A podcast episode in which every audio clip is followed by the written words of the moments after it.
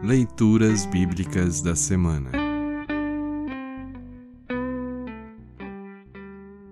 O trecho da Epístola para o quarto domingo de Páscoa está registrado na primeira carta de Pedro, capítulo 2, versículos 19 a 25.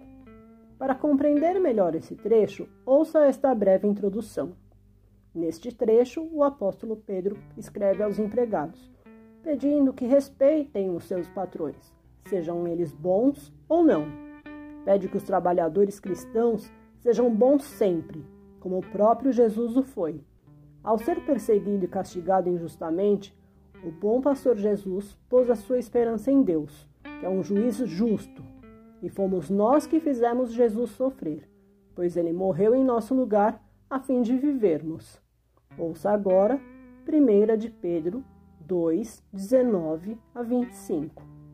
1 de Pedro 2, 19 a 25. Se vocês suportarem sofrimentos injustos, sabendo que esta é a vontade de Deus, ele abençoará vocês por causa disso. Pois, se vocês fazem o mal e são castigados, qual é o merecimento de suportarem com paciência o castigo? Mas se vocês sofrem por terem feito o bem e suportam esse sofrimento com paciência, Deus os abençoará por causa disso, pois foi para isso que ele os chamou. O próprio Cristo sofreu por vocês e deixou o exemplo para que sigam os seus passos. Ele não cometeu nenhum pecado e nunca disse uma só mentira. Quando foi insultado, não respondeu com insultos. Quando sofreu, não ameaçou, mas pôs a sua esperança em Deus, o justo juiz. O próprio Cristo levou os nossos pecados no seu corpo sobre a cruz, a fim de que morrêssemos para o pecado e vivêssemos uma vida correta.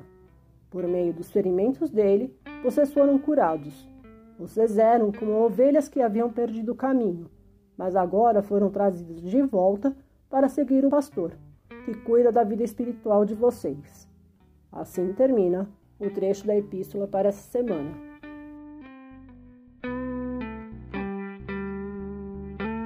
Congregação Evangélica Luterana Redentor Congregar, Crescer e Servir.